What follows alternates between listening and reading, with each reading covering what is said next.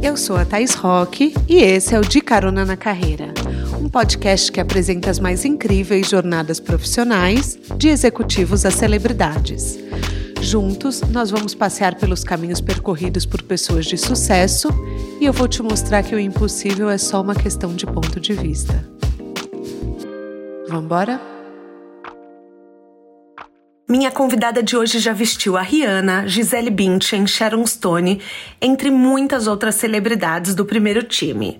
Mas, curiosamente, ela teve início na vida profissional em áreas que não têm nada a ver com o caminho que a consagrou como uma potência da moda nacional. A Patrícia Bonaldi pensou em ser médica, é patologista clínica formada e depois quis ser advogada. Chegou a iniciar os estudos e cursar anos de faculdade, mas foi ao abrir uma loja de roupas em paralelo que mudou o rumo da sua vida. Ela costuma dizer que na época não tinha certeza se dava para viver de moda, mas dava, como descobriu não muito tempo depois. A grande mudança veio quando ela percebeu que as clientes queriam, além das peças que ela revendia de outras marcas, comprar as roupas que ela mesma usava. Ela chegou a tirar roupa do corpo para vender para cliente. Aí lançou sua grife que bombou depressa e a fez largar o direito no último ano do curso. Hoje é considerada uma das mulheres mais poderosas do país, inclusive num ranking da revista Forbes, e vende suas criações em 120 endereços do Brasil, além de 30 ao redor do mundo. Apertem os cintos, que a Estrada da Patrícia já começou.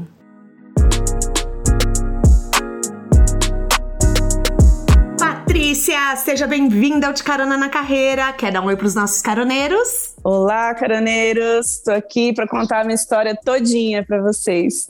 Meu Deus, vocês se preparem, porque eu já falei um pouco na abertura da história dela, mas assim, não existe pessoa que seja mais a cara do De Carona na Carreira do que Pati Bo. Aliás, eu posso te chamar de Pati? Porque assim, eu não quero Pode. forçar uma intimidade, mas como a marca é Pati Bo, a gente acaba falando o tempo inteiro, né? Ninguém me chama de Patrícia. Eu sou a Pat ou a Patibô, ela mesma. É, é assim mesmo que eu falo. Aqui no podcast a gente ama uma transição de carreira e, como eu disse na abertura, você fez quatro anos de direito e em paralelo você tocava só multimarcas, que acabou a moda sendo a sua escolha. Como que a gente aceita um caminho que é diferente do que você tinha inicialmente planejado? Uau, é, vamos lá. E antes do direito, eu fiz patologia clínica para contar sei. que a coisa que a coisa foi mais complicada do que você imagina. é, eu fiz eu fiz patologia clínica, eu sou formada em patologia clínica e concluí o curso na Universidade Federal de Uberlândia. É, eu nessa época eu achava que eu queria ser médica. Eu achava não, eu queria. Mas o que aconteceu? Quando eu comecei a estagiar no Hospital das Clínicas aqui, tô, eu estou falando com você daqui, estou passando os dias aqui em Uberlândia, é, eu fui ver a coisa na prática e eu me envolvi demais. Então, eu sou uma pessoa extremamente sensível, muito emocional. E aquilo ali é, me pegou de um jeito que eu não conseguia seguir, sabe? Tipo, uhum. eu fazia exames, ia lá procurar o paciente, eu descobria um HIV positivo, eu ia procurar o paciente. Um, então, a, a, eu, quando eu me vi tão envolvida, que eu estava na, na, na ala do, dos, do, das pessoas com HIV, uhum. e eu fui visitar um paciente, tipo, descumprindo todos os protocolos, eu vi que eu estava assim, que, que aquela, aquela profissão não seria para mim. Então, ali foi minha primeira mudança de, de carreira, né? Eu falei, é, não vou ser médica, não vou prestar vestibular para medicina, então talvez eu, eu vá para o direito, porque eu gosto dessa coisa, desse senso de justiça, de fazer justiça, de ir lá brigar, falar. Falei, então isso daí vai ser bom para mim. E de novo, né? Vamos lá. Entrei na faculdade, na Universidade Federal de Uberlândia de Direito, e comecei a fazer. E no quarto ano, eu deixei isso contando a história muito rápida, né? Não, eu vou, eu vou abordar paralelo... tudo, fica tranquila. Vamos falar de Japão, vamos falar de tudo. Paralelo à faculdade de direito, eu decidi montar uma multimarcas. Na minha cabeça, era a moda ali já chamando, mas eu não encarava a moda como, ah, eu vou viver disso, eu vou brilhar aqui. Eu vou fazer isso porque eu gosto até eu me formar para ganhar um dinheiro, porque eu precisava trabalhar durante a faculdade e, hum. e não queria é, sair, não queria entrar numa empresa, queria fazer meu próprio negócio, falei, vou fazer isso paralelo, à noite eu ia para a faculdade, vamos lá, né? E tem e um estigma a... que é, não dá para viver de moda, tem muita gente que fala isso, né? Sim, inclusive a minha família, né? Eu venho de uma família de baixa renda, é, eu venho de uma família simples, né? Então, assim, para eles, a faculdade de direito federal, que eu era uma geniazinha, passava em tudo, tipo, eu sempre fui muito, muito dedicada. Na verdade, não geniazinha, geniazinha como as pessoas veem, mas é, claro. eu era, na verdade, muito, sou muito disciplinada. Então, é, a minha família, tipo, não, que isso, você lutou a sua vida inteira para essa carreira. Então, sim, tem esse estigma, sim, da moda, e para você é, abraçar a moda, você tem que ser um pouquinho mais corajoso do que algumas profissões, porque ela uhum. realmente ainda está num lugar, né, e de, de um pouco eu não sei, não sei, diria preconceito assim, mas um pouco estereotipada, né? Uhum. De que moda é fútil, de que, de que beleza não é tudo, que, e realmente não é, mas que é, trabalhar com, com isso não é a coisa mais importante do mundo. Enfim, e a gente sabe muito bem que é um mercado tão importante, né? Eu e entrego... a moda conta história. Você vê assim, você vê as gerações, as décadas. A moda vai mostrando, é um reflexo da sociedade. Né? da sociedade, comportamento, além de, de, ser uma das indústrias que mais empregam. E eu fico percebendo, assim, eu estou aqui na fábrica, o quanto que isso impacta, né? Quantas pessoas, direta e indiretamente. Diretamente eu emprego quase 500 pessoas, indiretamente muito mais de mil. Então, assim, Quase imagina, 500 né? pessoas? Sim, sim, sim. Toda a produção é, do mundo inteiro é aí? A produção é aqui em São Paulo. A tá. parte de bordado, o trabalho manual é feito tudo aqui em Uberlândia. Então, assim, é, nesse momento que eu estava decidindo sair do direito, no quarto ano, já estava me preparando para a monografia. É, foi uma, uma decisão muito difícil, assim, eu tive que realmente bancar aquilo. Eu já era casada, meu marido também faz direito na mesma faculdade, ele me apoiou muito, porque ele estava vendo o movimento que estava acontecendo na loja, tipo, as pessoas enlouquecidas com a marca, e ao mesmo tempo eu tendo que entregar uma monografia. Aquele foi meu turning point, assim, tipo, eu precisava tomar uma decisão. Eu acudo aquela loja com aquela mulherada toda, aquela demanda toda, ou eu termino essa monografia. E, e era, era uma encruzilhada, assim, eu, era quase que você vai decidir entre a moda ou o direito, é agora. Eu vi dessa maneira, sabe? E, e aí eu tomei essa decisão, que não foi 100% racional, isso eu gosto muito de falar isso, assim, é, é difícil falar de, de, feeling, de instinto, numa sociedade tão racional como a nossa, né? Mas eu, eu sigo muito o meu feeling e ele, e ele me prova cada vez mais que, que ele é melhor do que muita gente na lógica por aí, entendeu? Então, assim, Naquele Sim, momento mas eu acho que intuitivo. a gente tem uma intuição mesmo. É, é, bom, assim, é uma sociedade racional, mas eu sou daquelas que, por exemplo, eu vou no tarô, eu vou na mulher que lê borra de café, eu vou em tudo, entendeu? Então, eu sou aquela pessoa que eu acredito na intuição acima de tudo. Por exemplo, eu falei outro dia aqui no podcast que eu estou fazendo curso de tarô. Apesar de eu ter uma pós em neurociência, eu quis aprender isso. Eu falei, ué, Olha por que isso. não? Por que não? Por que, que tudo tem e que eu acredito. É. Nisso, as coisas são integradas. Nós somos matéria, mas também somos espírito. Eu acredito isso. E quando você integra isso, uhum. você não tem que escolher um lado ou outro, porque sempre vai estar faltando alguma coisa. Então, eu, eu realmente integro isso. Eu sou uma pessoa que busca muito espiritualidade, não religião, regrinha Sim. de igreja, nem nada. Mas eu busco muito trabalhar esse lado. E acho que desde sempre eu soube ouvir isso. Então, naquele lugar ali, era, era a minha intuição falando, é por aqui, sabe? E uhum. óbvio que é, é, uma grande loteria, né? Mas também não é quando o seu coração está falando para você, vibrando no, numa história, é por aqui, segue esse caminho. Foi o caminho que eu segui, abrindo mão, obviamente, da outra história que era o direito. E aí começa uma nova jornada caroneiro. Quem me escuta há mais tempo já me ouviu falar diversas vezes que eu morei nos Estados Unidos.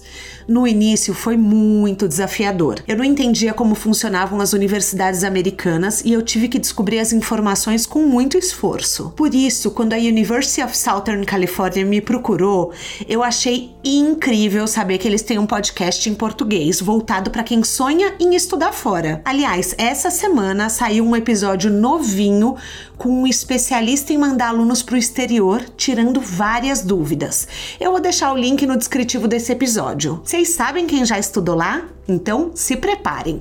A Shonda Rhimes, maravilhosa, criadora de Grey's Anatomy e outras séries incríveis. O George Lucas, criador do Star Wars. O Neil Armstrong, primeiro homem a pousar na Lua e até o irmão da Kim Kardashian, gente, o Brody Jenner. Fala sério, mais minha cara impossível essa parceria, hein? Então, se você é como eu que sonha em uma carreira globalizada, essa é a porta de entrada perfeita. Acreditem no seu sonho, gente, porque pode parecer muito distante quando a gente está falando sobre estudar nos Estados Unidos, mas o podcast da USC tá aqui para provar que é um caminho possível. Foi uma experiência que mudou minha vida de inúmeras formas e me fez amadurecer demais. Vamos embora para a USC? Link no descritivo do podcast.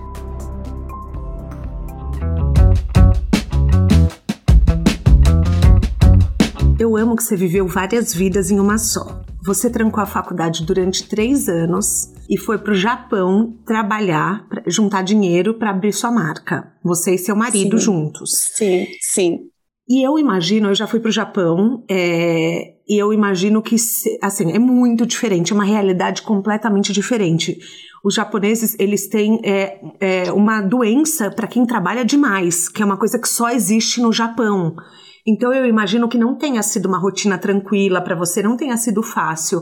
Como que era um dia típico seu no Japão? Então, o Japão foi antes de tudo isso, né? Foi uhum. antes, foi quando eu foi quando eu passei no vestibular para direito. Uhum. Eu fiz um ano e a gente resolveu, eu e meu marido, a gente fazia a mesma faculdade, a gente resolveu trancar e ganhar vida no Japão, porque a gente podia trancar três anos antes de, de é, como fala? É, jubilar. Uhum. Jubilar, exatamente.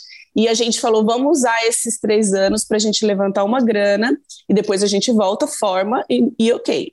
Decidimos ir para o Japão, porque ele tem descendentes, é, descendentes ascendentes né, japoneses. Ah, então ele tem o passaporte, porque lá visto é super difícil, né? Sim, sim, ele tem. Ah, uhum. E a gente foi. E o que, que aconteceu? Fábrica, né? Não tinha outra opção. A gente era adolescente, tinha 19 anos, imagina. Uhum. Tipo, crianças no Japão, não falava inglês, não falava japonês foi uma a maior aventura da minha vida, assim, mas também uma das coisas mais incríveis que eu já vivi, fortaleceu muito o meu casamento, porque o que a gente viveu ali sozinhos os dois, enfrentando frio, a língua, toda a questão da cultura, tipo, foi uma das coisas mais transformadoras da minha vida. E a gente ficou três anos trabalhando muito, ele trabalhava 15 horas por dia, eu trabalhava 12 horas por dia, sem cessar e, e, voltamos, juntamos esse dinheiro, a gente vivia uma vida mais regrada mesmo, porque o objetivo era juntar um dinheiro e voltar para o Brasil. Uhum. Então, é, o que eu posso te dizer de lá, da minha experiência lá, assim, como pessoa, é disciplina só reforça para mim muito do que eu já acreditava. Até eu acho que disciplina é bom para todo mundo, mas especialmente para pessoas que não têm ali um, um, recurso anterior, né? Ela é mandatória, tipo você precisa seguir o seu caminho da maneira certa, porque se você desviar um pouquinho você está na desvantagem. Então, uhum. essa coisa da, da disciplina é sempre muito forte. E a gente emergiu muito na cultura. Então, assim, a gente interagia muito com os japoneses, nossos amigos japoneses já vieram várias vezes para o Brasil, Brasil passar Réveillon. Então, assim, a gente mergulhou naquilo ali. Várias vezes vinha na minha cabeça, tipo, ah, eu acho que eu vou ficar por aqui. É, não Isso que eu ia sabe, te perguntar, porque, incrível. Por exemplo, Harajuku é um bairro em Tóquio que é conhecido mundialmente pelo Incrível. estilo, pela moda. Incrível. Então, você nunca pensou em abrir algo lá? uma loja, agora sim, né? Porque nessa época, quando eu estava lá trabalhando, a moda ainda não era uma realidade na minha cabeça, era uma paixão na pessoa física, assim. Você não, não sabia que vocês iam juntar que... essa grana para abrir a marca? Para abrir a marca, não. Era uma coisa tipo assim: vamos juntar um dinheiro para abrir um negócio. Ponto. Uhum. Três anos trabalhando. Essa conversa de vamos abrir a marca e tudo chegou, foi aqui. Quando a gente chegou, a gente conversou, ah, todo mundo que vai para o Japão chega, monta uma, é, é, compra uma casa, enfim, nananã. Não vamos fazer isso, né? Eu falei, não, não vamos fazer isso, a gente vai montar um negócio. Qual o negócio? Era assim, brainstorm. Aí eu falei para ele, já, e já vem de novo a bruxona, né? Tipo, uhum. o, ne o negócio que eu acho que daria certo é moda, porque as pessoas amam tudo que eu visto. E tudo que eu vestia até então eram coisas que eu mandava fazer, porque a minha família, minha mãe me criou assim, na loja de tecido, todo evento, tudo que tinha um aniversário, um casamento, qualquer coisa, me levava na loja de tecido, eu escolhia os tecidos, ia para costureira, depois ia para bordadeira. Essa era, era, a rotina da minha vida em Uberlândia. A gente tinha essa, essa cultura de mandar uhum. fazer as nossas roupas. E as pessoas enlouqueciam com as minhas roupas. Então, quando veio a pergunta qual negócio, a resposta já estava de cá, entendeu? É um, vai fazer roupa para as pessoas, porque elas amam o que você faz, isso vai vender. Às vezes uhum. eu vendia, tipo, uma camiseta bordada, alguma coisa que eu tinha, porque as pessoas pediam. Eu falo, gente, mas é usada, mas eu quero essa jaqueta. Tá bom, eu vendia, queria, precisava do dinheiro, então toma essa jaqueta aqui para você. Então foi uma coisa intuitiva, mas também baseada em uma em, em, coisas que aconteceram comigo. E quando eu montei essa, aí, só que eu ainda não fui ousado o suficiente para falar, vou montar a minha marca. Eu, eu, eu, eu era um pouco contida, assim, eu falei, não, eu vou montar uma multimarcas, vou escolher roupas para as pessoas e elas vão vir comprar. Porque é difícil Ilusão. a gente acreditar o nosso potencial, né? Logo de cara, se assumir e falar, não, eu sou boa mesmo. As mulheres, em grande parte, passam por essa dúvida que a gente chama de síndrome da impostora, né? Sim. É, que é não ver o próprio potencial. A gente não foi ensinado a, nossa, eu sou boa mesmo é, a falar isso. A gente é ensinado Exatamente. muito a valorize o amiguinho, elogie as pessoas. Existe Exatamente. muito esse movimento é, para valorizar o externo, o entorno, do que o próprio dom, né? Eu acredito muito nisso. Até esses dias a gente estava falando o quanto a gente gosta de idolatrar pessoas, de colocar pessoas no pedestal. Isso é muito cultural, assim, né? A cultura da, do ídolo. O que, que é o ídolo? É, aquele, é, é, basicamente aquela pessoa que você acha que é incrível, perfeita, que é mais capaz que você. Você está ali só, né? Tipo, eu acho que é, é, exatamente isso que você falou. A gente não, não se banca com, como deveria, né? Então a Multimarcas foi essa, esse, esse ensaio. Ela deu errado. As roupas que eu comprava não dava não estava vendendo, não era o que as pessoas queriam, e a hora uhum. que a uhum. coisa ia a hora que eu ia perder mesmo todo o dinheiro que eu juntei para montar aquele negócio, eu criei coragem de fazer as minhas roupas. E aí a coisa mudou totalmente de figura. Foi aí que você foi para o Minas Trend ou não? Exatamente. Foi um pouquinho antes, foi quando eu comecei a fazer o sob medida. E aí ah. a loja lotava, era fila de gente, era uma loucura toda, querendo as roupas. E aí eu fiquei fazendo sob medida, criei minha marca em Uberlândia, tipo, era uma marca desejo, assim, eu não conseguia atender a demanda. Só que aí eu, eu cansei muito desse movimento do sob medida e resolvi fazer coleções. Então, o ah. meu caminho, ele é muito step by step mesmo, assim, não tem uma etapa pulada. É etapa vencida mesmo. Eu falo que a minha vida é igual um videogame. Eu tenho que achar a chave para a próxima fase, sabe? Então, da sob medida, eu comecei a fazer coleções fui para o Minas Trend. No Minas Trend eu já comecei a exportar de cara, assim. Tipo, de cara? Um, de cara. Primeira edição já tinha cliente gringo. É, nessa época, o Minas Trend era muito fortalecido nesse sentido, um uhum. evento muito. É um evento muito incrível, cheio de, de oportunidades para quem está começando, como era meu caso. E, e ali já comecei a vender para os lojistas. No segundo, na segunda edição foi outro estouro, assim. E aí era um outro momento da marca. Já era a marca fazendo coleções, para o atacado também. A varejo eu tinha só essa loja aqui de Uberlândia. Em uhum. seguida, é, comecei a abrir as minhas próprias lojas. É, comecei com a Bela Sintra, no Jardins, que foi muito legal. E hoje, esse ano, a gente já tá, vai entrar com 12 lojas na rede como um todo. Não, mas peraí, assim, pelo que eu sei, um ano e meio você foi fazer uma feira em Madrid. Mas aí você já exportava, não foi o começo da sua exportação. Quando você foi para Madrid, então você já exportava? Já, já exportava, mas poucos clientes. Tá. Foi a primeira feira que eu fiz fora do Brasil. E você Sim, conseguia entregar o volume que as pessoas queriam? Não, não. Eu, então, isso é que, que eu, quando eu falo da exportação, você deve ter visto outras entrevistas que eu dei. A exportação para a gente, ela foi uma coisa. É, é, eu fiquei muito tempo tateando. É muito diferente é, do mercado brasileiro. Assim, o mercado uhum. gringo ele é muito mais maduro, né, nesse sentido. Então, como eu fui, eu sou uma empresa que cresceu muito organicamente. Eu não vim de uma estrutura de planejamento. Hoje a gente é plane... hoje nós somos planejadores, mas antes eu não era. Então uhum. a gente foi tateando o mercado. Ah, tem uma feira em Madrid. Vamos lá fazer essa feira, vamos ver qual é. A gente ia, vendia, mas não era uma coisa robusta, não era uma coisa que fazia tanta diferença no nosso faturamento como hoje o, o mercado internacional é maior do que o nacional passou esse ano. Parabéns. Hoje as minhas exportações, legal, né? Caramba. São maiores do que to, todo o meu faturamento nacional. Então isso é, é muito importante, assim, é muito relevante. Mas isso aconteceu depois. Acho que é um, um, um outro tópico para eu te contar de erros e acertos. Mas a gente vai indo. Não, mas assim, nesse momento, quando você começou a exportar, você falou, pronto, dei certo? Ou não, não foi esse sentimento? Porque eu imagino que seja um, é, algo muito simbólico na vida de um empreendedor, né? Começar a vender para outros países. Foi nessa Sim. hora ou teve algum outro ponto que você falou? Agora foi. Então, eu não, eu, não, eu não tenho, eu sempre as pessoas me perguntam isso, eu tento responder da melhor maneira. Eu não tenho esse sentimento de tipo, agora foi. Eu sou muito, eu me cobro muito. Então, assim, para mim nunca tá nunca tá no ponto, entendeu? Então eu Olha sou essa nível pessoa de exigência.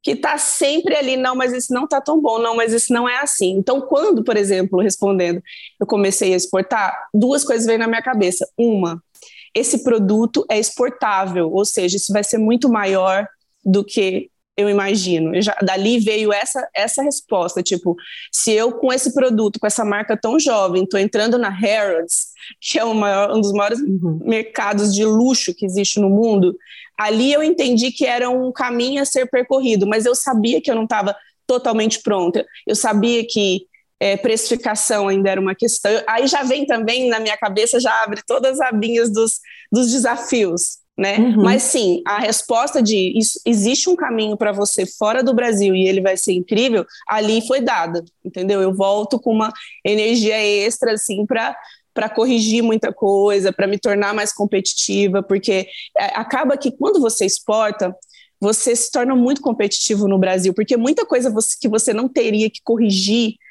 porque o mercado é, é, gringo é muito exigente em várias é, é muito é, mais que o brasileiro? Questões, muito mais, assim, uma questão, em todo tipo de, se você em qualquer área da empresa você tem que ser muito mais competitivo e muito mais preparado para você exportar. É, uhum. É, isso é quando eu falo que é a diferença de um mercado, e não é que é certo e errado, nós somos uma economia mais jovem, eles são uma economia muito mais madura, sedimentada, então eu, ve, eu vejo dessa maneira. Eu não gosto muito desse papo gringo é bom, brasileiro não presta, eu odeio isso. Quando eu estou falando disso, é muito mais de momento Sim. de mercado, entendeu? Sim, momento de mercado. Claro, até porque é, é uma coisa que assim, você continua crescendo no Brasil, né? Não foi que você chegou no limite do seu crescimento no Brasil e você começou a exportar. Foram caminhos Exatamente. paralelos. Muito bem colocado, caminhos paralelos, e isso ainda está acontecendo. A gente tem um plano de expansão para o Brasil, um plano de expansão para os Estados Unidos e mundo. Então, tipo, são coisas totalmente diferentes. Eu tenho que me dedicar aqui, entender, por exemplo, quando eu vou fazer um planejamento de coleção, eu tenho que pensar na brasileira, eu tenho que pensar no, no giro do que aconteceu no Brasil. Então, minha cabeça, ela, ela tem várias abas, assim, uhum. que em algum momento isso se, se sobrepõe, né? E é o negócio como um todo. Mas em, em vários momentos são mercados e situações totalmente diferentes. Eu vi que agora você tem até Patibu Home. Você viu a loucura? Não, eu, eu, vi, porque assim, como eu fiquei muito imersa no seu mundo, então meus algoritmos entenderam que eu tinha que ver tudo seu. E aí você começou oh. a aparecer, Patibu Home começou a aparecer muito para mim, muito para mim em casa. E eu ficava assim, meu Deus do céu, eu preciso, de, eu preciso desse, desse bowl, eu preciso desse pote. O pote pintadinho, que dentro era preto e Sim. branco. E eu ficava assim, meu Deus do céu. É. Não, e eu, eu entrei assim no seu site e eu falava, gente, eu quero todos esses pijamas, meu Deus do céu, eu quero isso, eu quero... E olha, eu vou fazer um elogio, porque Patibô tem número 46, então eu sempre falo de peso ah, aqui. Que bom. É, eu sempre falo disso aqui no podcast, eu falo que as marcas precisam ser mais inclusivas, e na hora que eu vi que Patibô tinha 46, eu já gamei, eu já amei e falei, é isso mesmo, porque não é toda marca que tem, você sabe, né? Não, não é, não é, e a gente tá cada vez mais nesse caminho, aprendendo, né? Eu uhum. acho que essa, essa, que é, essa que é a coisa, é você estar tá aberto, né? Eu acho que não tem problema, ah, antes eu não fazia, mas agora eu estou fazendo, aprendi a fazer. Olha aqui, ó, consertei isso, arrumei isso. Eu sou muito, sou muito propositiva em tudo que eu faço, sabe? Tipo, eu não sou muito de ficar me chicoteando, não. Eu, eu, eu mapeio o problema e quando eu mapeio, eu já considero que ele está resolvido. Ótimo. Eu sou, eu sou, de, sou dessas aí. Você vestiu Rihanna, Gisele, Sharon Stone. Como que isso aconteceu? É assim, você manda as roupas e se rolar, rolou? Como que funciona isso na vida de um estilista? Então, quando uma marca começa a ser muito vista, aparecer, é natural que os stylists dessas pessoas procurem a marca. Então, é, pessoas como elas, a Rihanna foi uma, foi uma história com a Vogue, mas a Sherry Stone foi exatamente é, foi, foi um editorial com a revista Vogue, mas a Sherry Stone, por exemplo, é um ótimo exemplo, a Alicia Keys agora, que eu vesti também. Elas, elas veem a marca, né, aparecendo em vários lugares, internet, desfile, e as stylists gostam daquilo, entram em contato com o nosso marketing, porque a gente tem isso interno é, nos Estados Unidos, tem o, o nosso contato, o marketing que cuida da marca, e aí elas pedem algumas coisas e a gente manda para elas provarem. Então, é uma, no caso da minha marca, eu sei que tem muitas marcas que têm negociações multimilionárias com essas mulheres e elas vão vestir, mas não é o nosso caso, uhum. obviamente, né? A gente não vai fazer uma negociação milionária com a Sherson com a Alicia Keys, até porque seria impagável para uma marca do meu tamanho.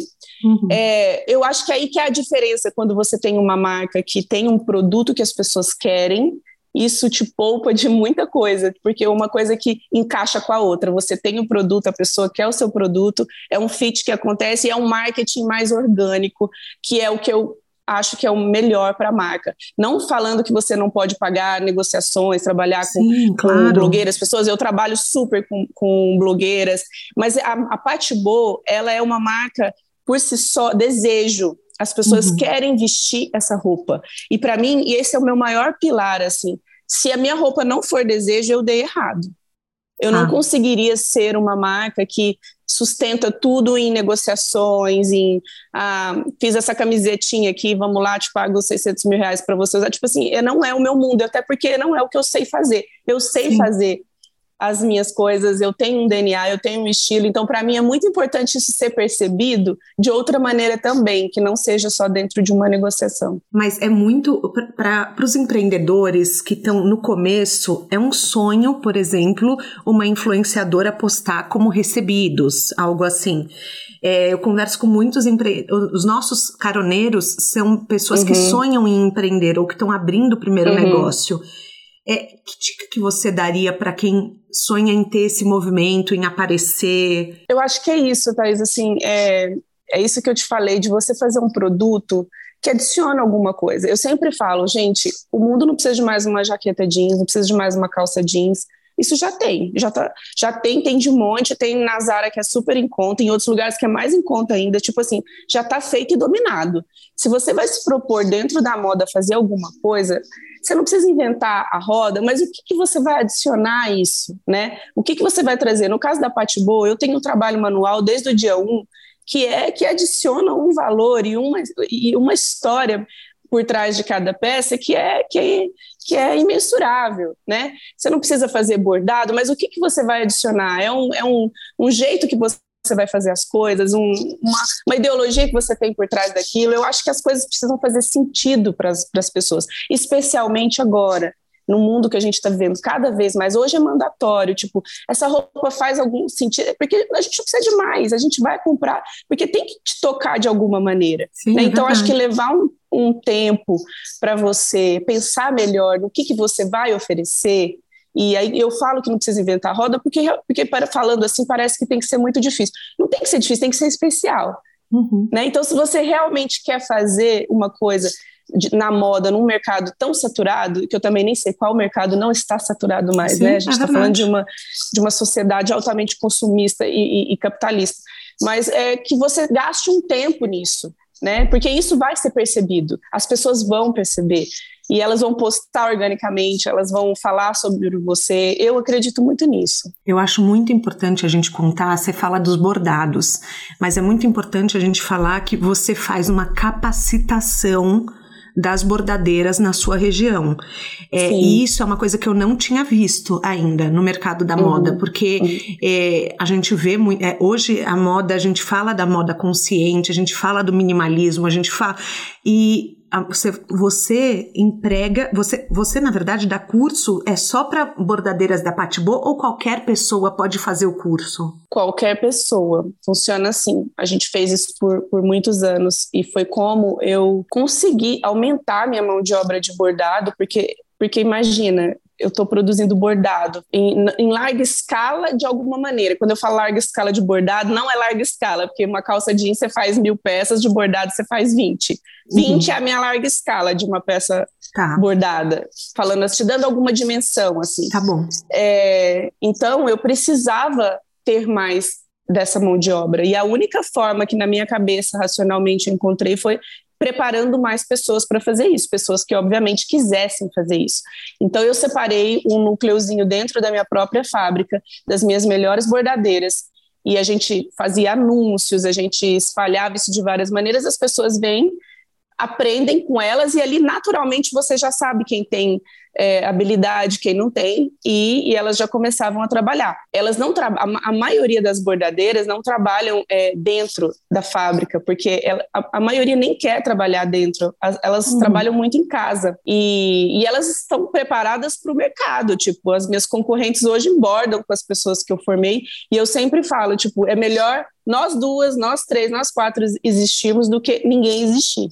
Então, era essa a minha lógica, entendeu? Mas isso é uma mentalidade de abundância, né? Vamos combinar que não é todo mundo que pensa assim. Bom, era, era um jeito de existir, entendeu? Sim, então, é melhor, mas eu, é, é de, eu tô achando o máximo isso. Né? Sim, Sim, porque porque assim, as pessoas falam, ah, tem que derrubar a concorrência, tem que cobrar menos que a concorrência. Existe uma mentalidade de escassez muito grande no mercado hoje. Sim, sim. Você sempre teve certeza que o seu espaço era seu? Sim, nunca duvidei disso certeza absoluta. Que legal. Mas, mas não de, de, de pensar assim, é, eu tomei, eu tomei de alguém. Eu gosto de pensar que ele foi conquistado, por isso eu acredito que ele é meu.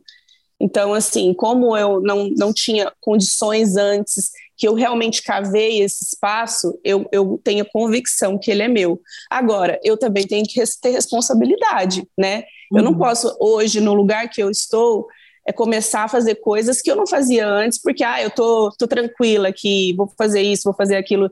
Eu, eu sou uma pessoa que puxa muita responsabilidade, principalmente para o lugar que eu estou. Até no Instagram eu faço isso. Eu tenho um milho, quase um milhão e meio de seguidores. Eu sou extremamente preocupada com o que eu falo, com o que eu não falo, com a minha, com a minha posição, com as minhas palavras, porque eu sei que eu estou falando para um milhão e meio de pessoas. É né? Eu gente. acho isso é, muito sério, assim, a gente, quando você fala de espaço conquistado, com isso vem muita responsabilidade, né? Eu acho que hoje a gente vive num mundo que as pessoas falam qualquer coisa de qualquer jeito, sem pensar, não não não pensa nas consequências. Eu, eu sou mais sou mais Caxias nesse lugar aí. Não, eu, eu vi uma entrevista, eu vi assim, todas as entrevistas suas que eu encontrei, eu vi li, mas uma com camarote, aliás, um beijo camarote, saudades. É, adoro ele. Que você falou, você falou para ele, falou assim: olha, eu adorei ser eleita uma das mulheres mais poderosas da Forbes, mas eu não achei que era o momento de postar. Porque o mundo estava passando, foi bem no início da pandemia, né? E você falou, eu não achei foi. responsável da minha parte. Isso me tocou tanto. Eu falei, cara, é isso, é, é pensar no coletivo. Aquilo para mim foi uma das, uma das situações mais assim, um pouco constrangedoras, porque, porque imagina, você é eleita uma das mulheres mais poderosas do Brasil, tudo, tudo que aquilo representa, né? Principalmente na minha vida, de onde eu vim, de tudo que eu sei que eu não, eu não, eu não faço propaganda da minha trajetória, eu falo muito pouco disso. Acho que essa aqui é uma terceira, quarta vez que eu estou falando disso. Eu escolho muito bem onde, com quem eu falo. Obrigada. É, na pandemia, eu tive tantos convites de, de lives, eu fiz uma única que foi com o Camarote depois, quando estava no finalzinho, eu fiz com a Maria Prata, e agora estou falando aqui com você. Então, naquele, naquele é, movimento, assim, de, ai, nossa, do lado de tantas mulheres incríveis, meu coração fechou, sabe? Sabe que é coração fechar? Tipo, eu não posso postar isso aqui agora. O que, que isso significa, né? O que, que significa eu colocar em stories e feed que eu sou uma das mulheres mais poderosas do Brasil. Poderosa em quê nesse momento? O que que, né? Então eu fiquei tão é, consternada assim e, e, me justifiquei com ele também, mas esse é só um exemplo que eu uso para dizer que a gente precisa e você bem lembrou, e é, um, é, um, é uma das maneiras que eu tenho de me, de me posicionar. Às, às vezes, para a pessoa não vai fazer muito sentido, mas para mim faz muito sentido, entendeu? Assim, a forma como eu me coloco ali. Mas você sabe, eu sinto, assim, é, eu tô falando com você a primeira vez, mas o, o, tanto de informação que eu consumi sua, eu sinto que você é uma pessoa muito pé no chão, o que é raro no meio da moda, porque o meio da moda, ele, por, independente de qual seja a sua marca, ele é um meio que estimula a ostentação, ele estimula, assim, o status. Uhum. Como que você, como que você não deslumbra? Eu acho que é impossível para mim. Esse é um risco que eu não corro é deslumbrar. Eu acho que tem a ver com a minha trajetória, tem a ver com eu lembrar muito bem de onde eu vim, é, do que, que custou chegar até aqui, do que, que eu tive que passar para conquistar o meu espaço. Então, assim, eu não, eu nunca acho que, ah, ok, tá ganho, tá, tá certo. Eu estou sempre atenta e alerta e, e, muito consciente, assim. A moda, realmente, ela precisa desse lado. É um negócio que não vive sem o sonho. Ele não uhum. vive sem a fantasia né, sem o marketing, é, é, do negócio, é diferente de alguns negócios, sei lá, vai na medicina, um veterinário, não precisa tanto. A moda, ela para ela girar, para ela rodar, ela precisa de todo esse sonho. Desse encantamento, Só que eu, sim. Do encantamento, essa é a palavra, encantamento. Mas eu acho que você tem que separar isso e não se tornar isso, sabe? Não viver numa bolha de, de ilusão. Isso é, é um aspecto do negócio, é um aspecto do que você faz. Isso não é o todo. Porque senão você fica ali numa bolha que você acha que está acima do bem e do mal, dando regra do que pode e do que não pode. Eu não acredito nisso. Eu vejo a moda muito mais num lugar de bem-estar, de confiança. De, eu, fa, eu faço roupa para deixar as mulheres mais felizes. Eu faço flor, bordado, cor, desde o dia um do meu trabalho. Nunca fui minimalista, nunca fui preto e branco. Para mim, a moda é um instrumento. É um, uhum. é um jeito de, de curar a minha maneira algumas coisas que eu acho que as mulheres estão procurando: autoestima, bem-estar, confiança. Se a, se a mulher fica feliz, linda, vestindo a minha roupa, eu cumpri o meu trabalho. Se eu estou ganhando a vida fazendo isso, duplamente gratificada, né? Então acho que é assim que eu vejo. Tentando é.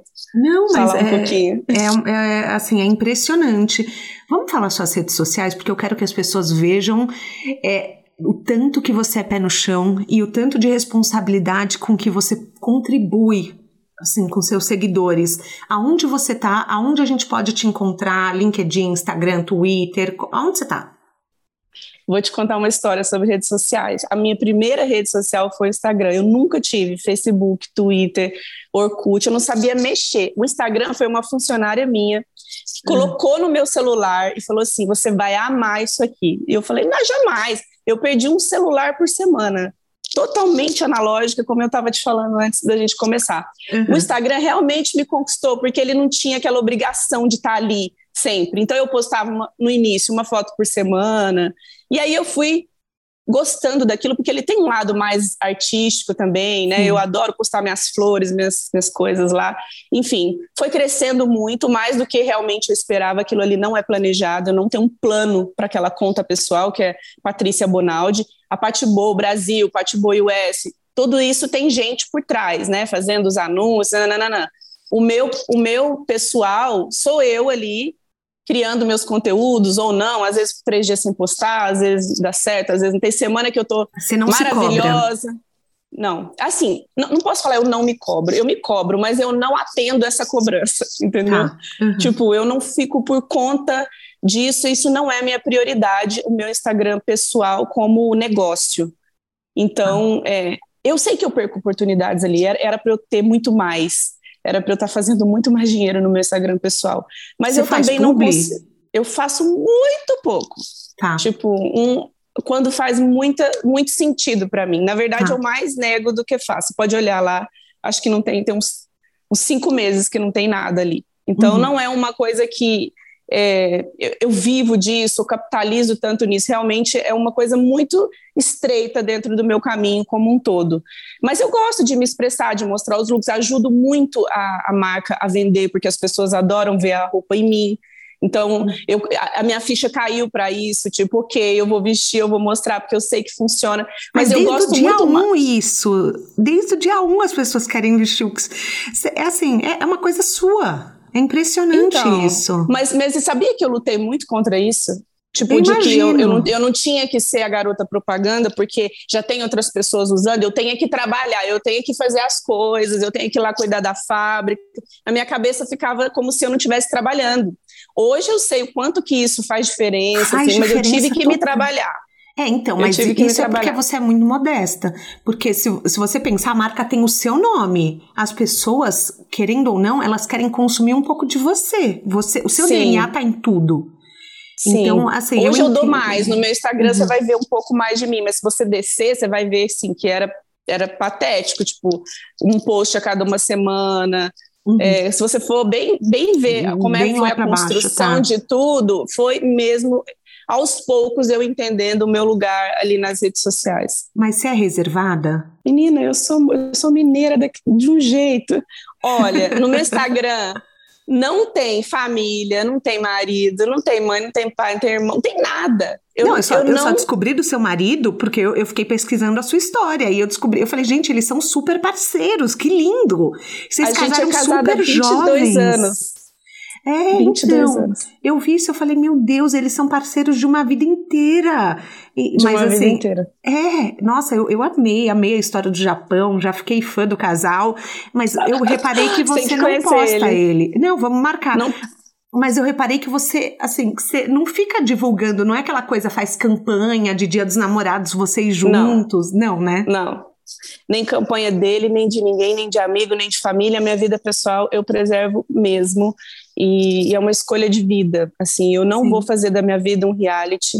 Nada contra quem faz. É, é uma escolha minha que eu pretendo respeitar e que funciona para mim, entendeu? É então, assim, é, eu acho que eu não, que eu não tenho que tá, mostrar o meu valor trazendo tantas pessoas por um dia a dia que às vezes nem faz sentido para elas, né? Um, ou, ou, uma banalização também de um cotidiano, assim, que às vezes as pessoas já estão tão cheias de, de cotidiano, né? De, uhum. Então eu, eu, vou, eu vou mais leve, assim. Eu acho que eu, eu, mostro o meu trabalho e acho que eu me comunico muito bem através do meu trabalho. Assim, acho que o meu trabalho fala de mim. Se você olhar para as minhas roupas, para as estampas, para a marca, para a loja, eu tô ali, é minha alma. Não precisa falar mais nada, eu acho né?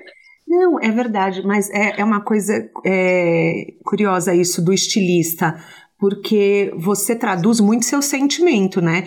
Então, tem coleções que você olha e você fala poxa, essa coleção eu tô mais triste, essa coleção eu tô mais feliz, essa existe isso pro estilista? Eu não sei. Eu acho que tem coleções que você tá, pode estar tá mais melancólico assim. Triste, Sim. eu acho que não, porque eu acho que a tristeza se ela pegar, ela me derruba, tipo, eu evito muito essa, essa palavra porque tá. em mim ela tem um poder assim, tipo, ela não pode acontecer, tá, mas então mais melancólico. Mais hum. não, não é isso. Mas é tipo eu, eu, eu comigo, tipo, mais uhum. melancólica, mais assim, ai, mais saudosa, com, sabe? Sabe? Uma mais coisa assim, romântica. assim. Uhum. Mais romântico, mais sexy. E muda, o mood muda muito. Mas eu acho que a gente vai acompanhando, eh, acho que é coletivo. Você pode Sim. ver que quando uma coisa está acontecendo, ela está acontecendo em várias marcas. Zeitgeist. Eu acho que a, é, a, gente vive coletivamente as coisas. Eu acho Sim. que isso reflete nas coleções.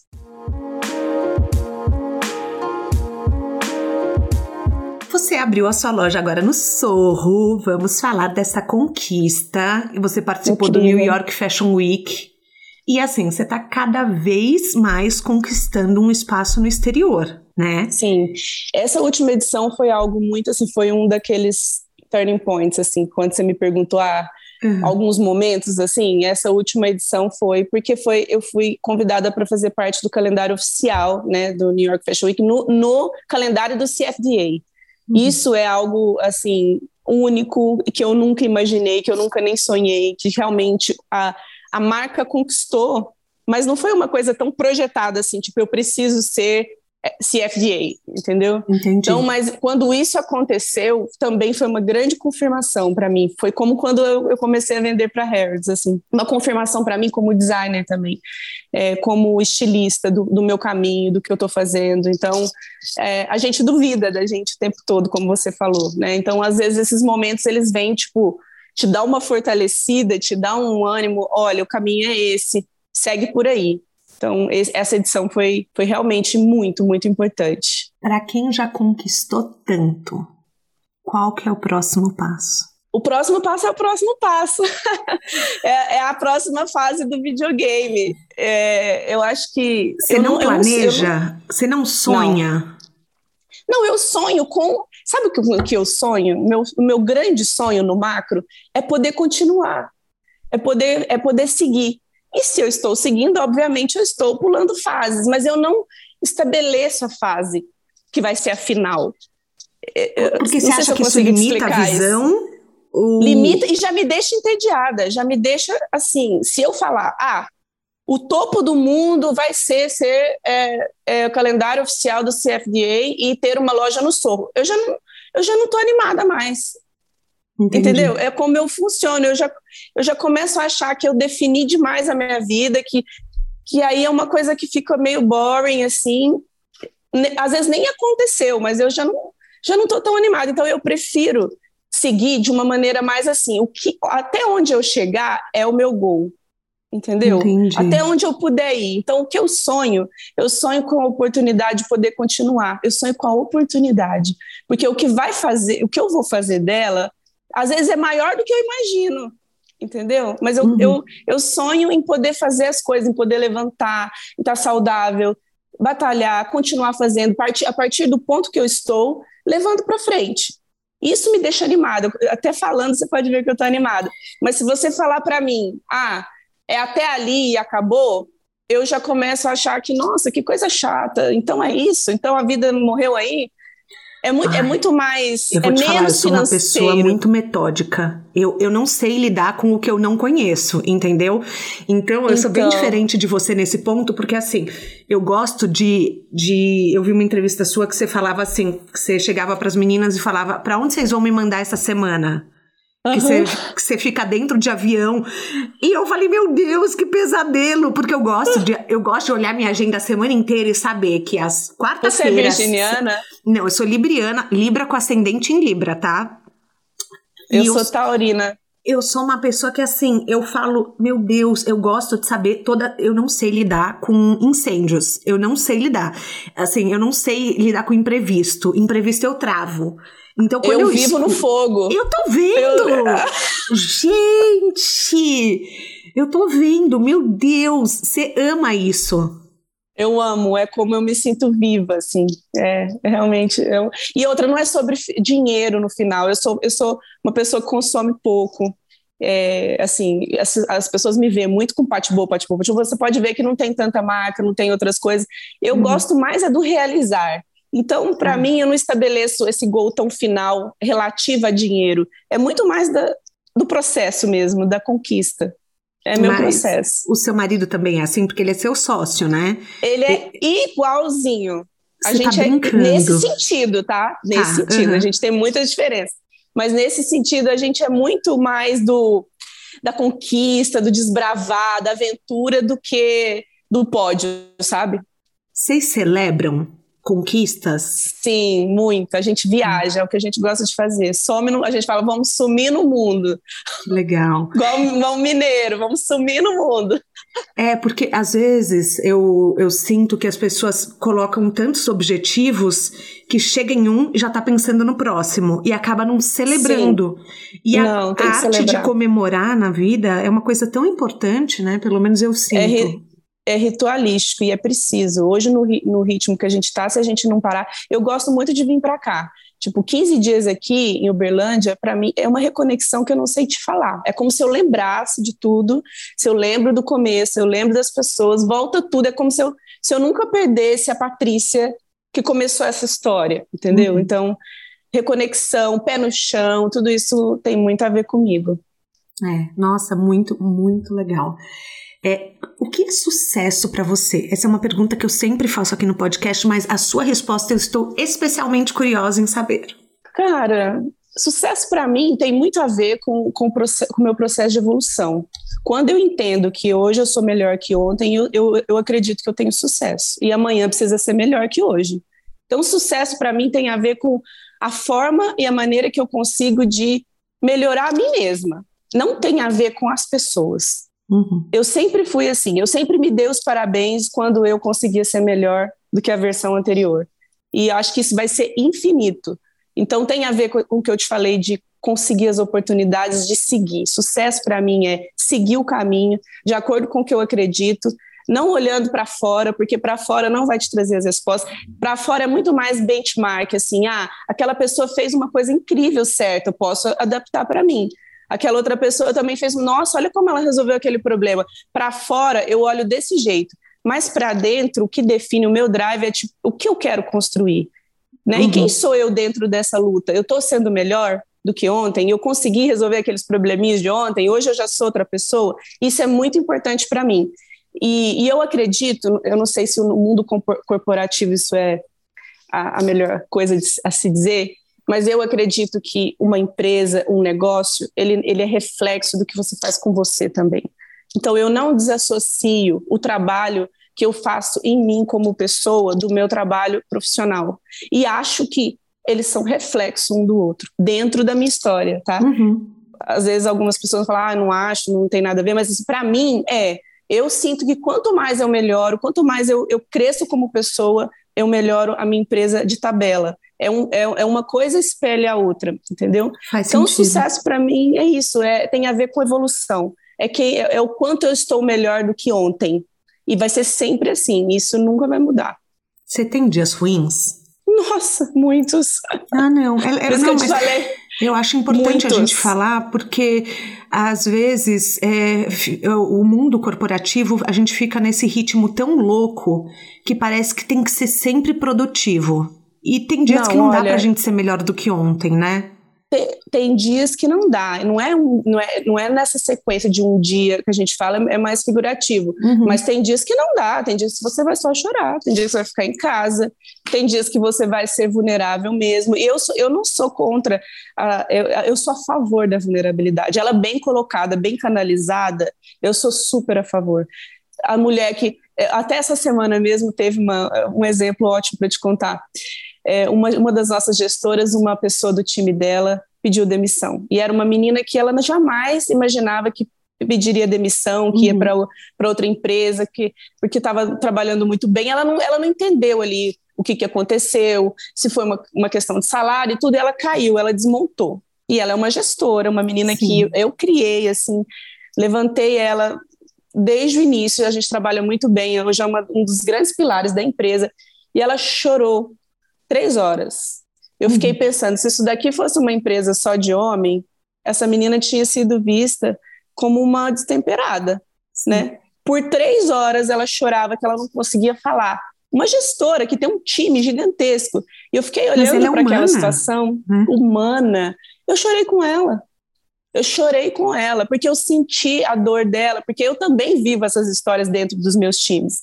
De pessoas que você não imagina perder, de pessoas que você não quer que muda de cidade. E você isso é só um exemplo do que acontece dentro de uma Sim. empresa, né? Hum. Ou de pessoas que você precisa demitir porque você não consegue mais evoluir aquela pessoa. Então, o dia a dia de uma empresa é, são dores assim, dos pés à cabeça. A questão não, não é essa que, que a gente não tem problema. A questão é como você navega né? Você se dá o direito de ser vulnerável. No outro dia também você levanta e, vai e fala, vou resolver isso, de não ser engolida por aquele problema. Então é toda, é toda essa dinâmica que você vive o tempo inteiro que é real. Não é real ser só perfeitinha e não é real ficar afundando de lágrima, né?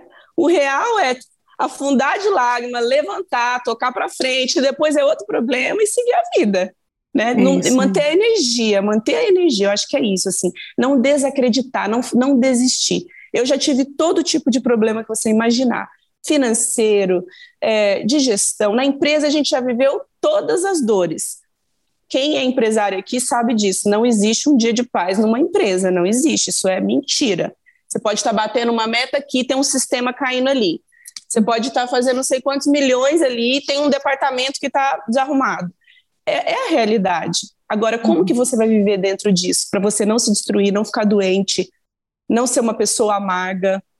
É, é, aí que eu te falo quando você tem que trabalhar muito o pessoal, porque é ele que vai ajudar. Se você é líder, tem uma empresa com mais de 500 pessoas, quem, quem que você tem que ser, você imagina?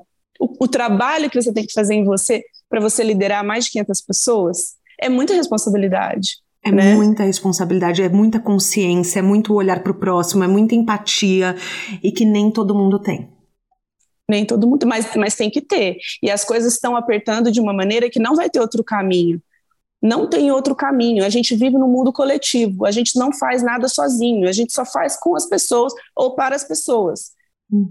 É, é, meio, é meio lógico, assim, eu não, eu não entendo a dificuldade das pessoas entenderem que a gente é coletivo, que o mundo não gira em torno de você mesmo né?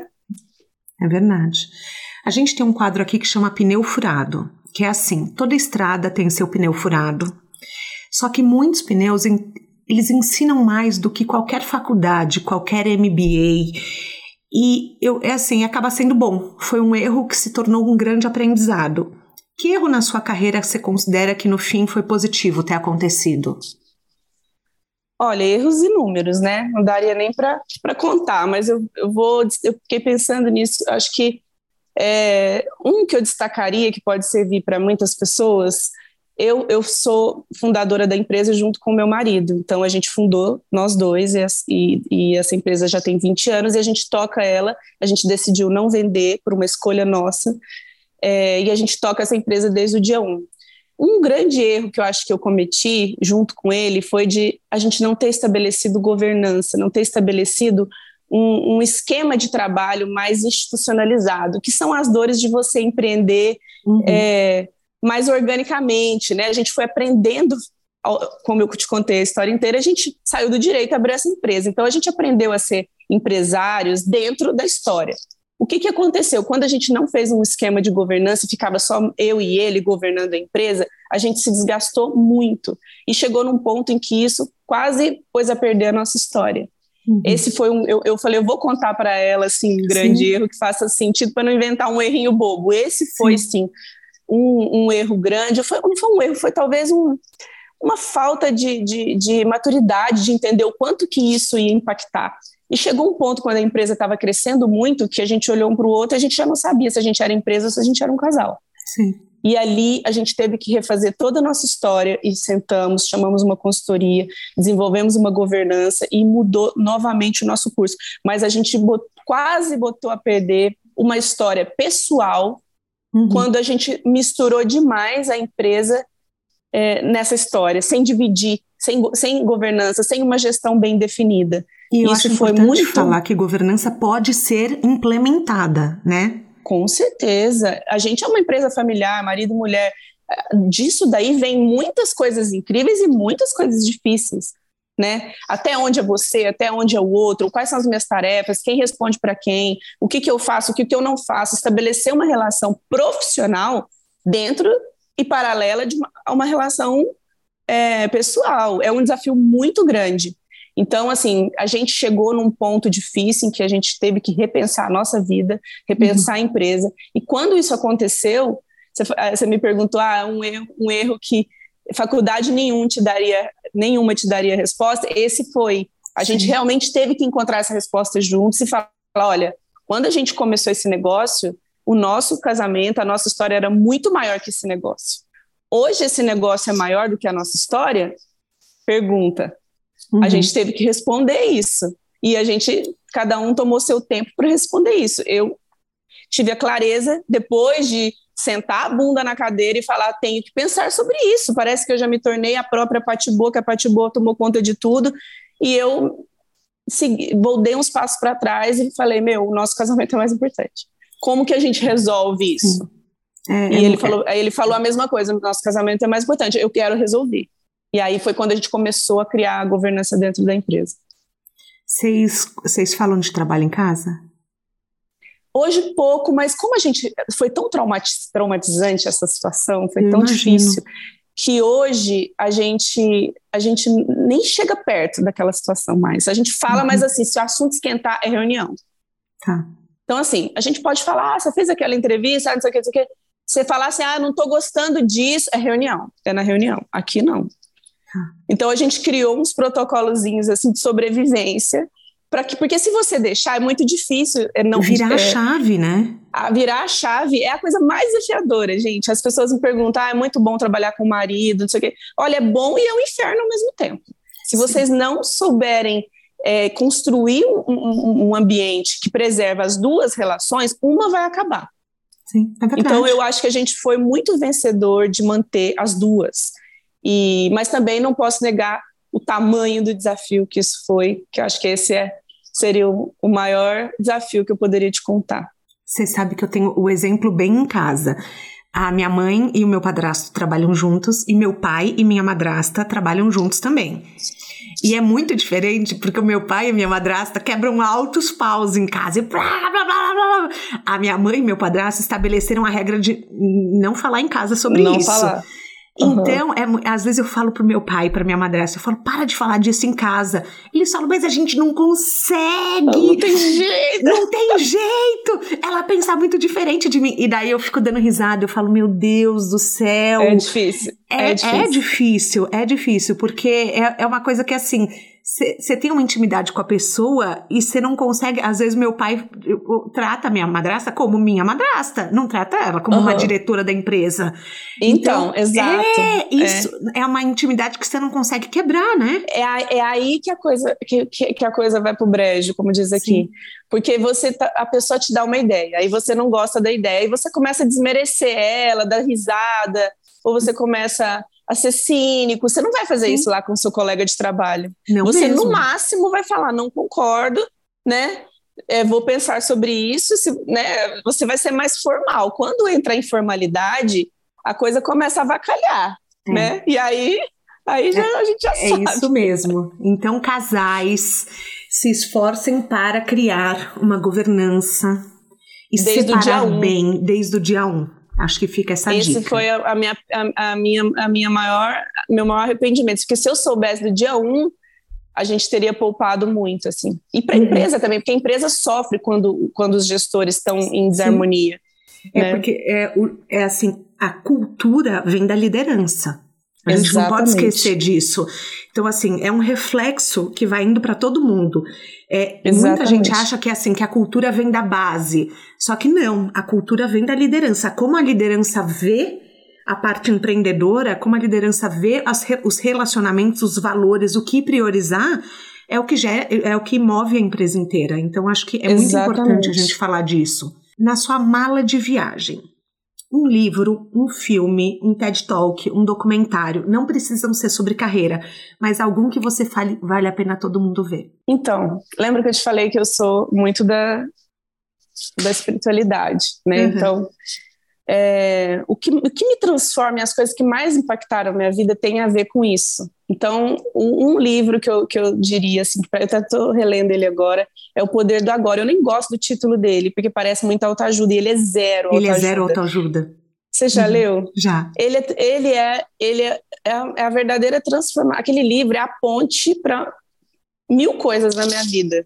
Uhum. E eu sempre, quando a coisa está meio nebulosa, eu volto e, e, e me sabe, me reorganizo ali, porque faz todo sentido o tempo inteiro para mim, porque não é uma coisa só pautada em, em, na espiritualidade, falando só de Deus, mas a gente tem muita ciência ali também. Eu gosto quando as coisas juntam.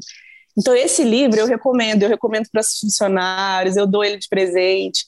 Ele seria, se alguém se identificou um pouquinho aqui comigo, vai, vai amar. Esse livro você conhece, você deve, você deve amar também, né? Muito bom, muito, gostei muito da dica. A gente chega ao fim da nossa carona. Eu queria te agradecer porque assim foi um papo muito gostoso. Eu espero que tenha sido gostoso para você também. Muito. Falei muito. Falei muito. Amo, amo, amo conversar.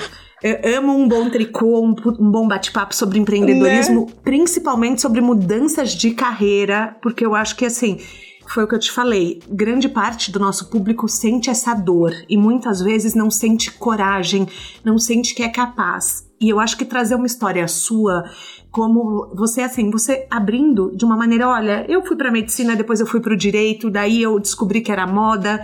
É, às vezes a gente tem que ouvir a nossa intuição e sair do lógico, sair do que é, porque direito e, e a medicina, eles são profissões mais, entre aspas, garantidas. Só que Sim. nada é garantido quando não se tem paixão. Exatamente. Quando seu coração não tá ali, né? Quando você não tá inteira ali Eu acho Exatamente. que é assim, é, é, o que eu te falei, eu tenho muito cuidado de falar, siga a sua intuição, porque hoje parece que isso é tanta gente falando disso, mas uhum. eu acho que a minha história, a minha vida, ela meio comprova isso. Então eu acho que sim, eu acho segue seu coração, né? E aí a, abraça tudo que vai vir com isso, porque não vai ser só o que o seu sonho vai vir, a loucura toda que a gente falou aqui no podcast, é o dia, os desafios, né, que são imensos de, de ter empresa no Brasil, de estar tá, é, empreendendo no Brasil. Acho que abraça isso e vai. Muito bom, muito obrigada. Eu que agradeço. Um beijo grande. Vou te receber lá na loja da Doc com um pão de queijo, Fechado. cafezinho. Nossa senhora, já vi mil looks no site. Pati Borrome. Pati Borrome, pitaia. Ai, meu Deus, eu quero. Se você chegou até aqui e gostou do tema de hoje, eu recomendo o episódio da Silvia Braz, que é a maior influenciadora de moda no Brasil hoje, e da Thay de Melo Bufrem, que mostra um olhar diferenciado também sobre o mercado de luxo. O De Carona na Carreira tem a consultoria de conteúdo do Álvaro Leme, a supervisão do José Newton Fonseca, a sonoplastia edição do Felipe Dantas e a identidade visual do João Maganin. As dicas que a gente abordou até aqui estão todas no descritivo na plataforma que você nos escuta. Bora lá no Instagram falar mais sobre o episódio de hoje. A gente volta na próxima semana com mais um de Carona na Carreira. Um beijo grande.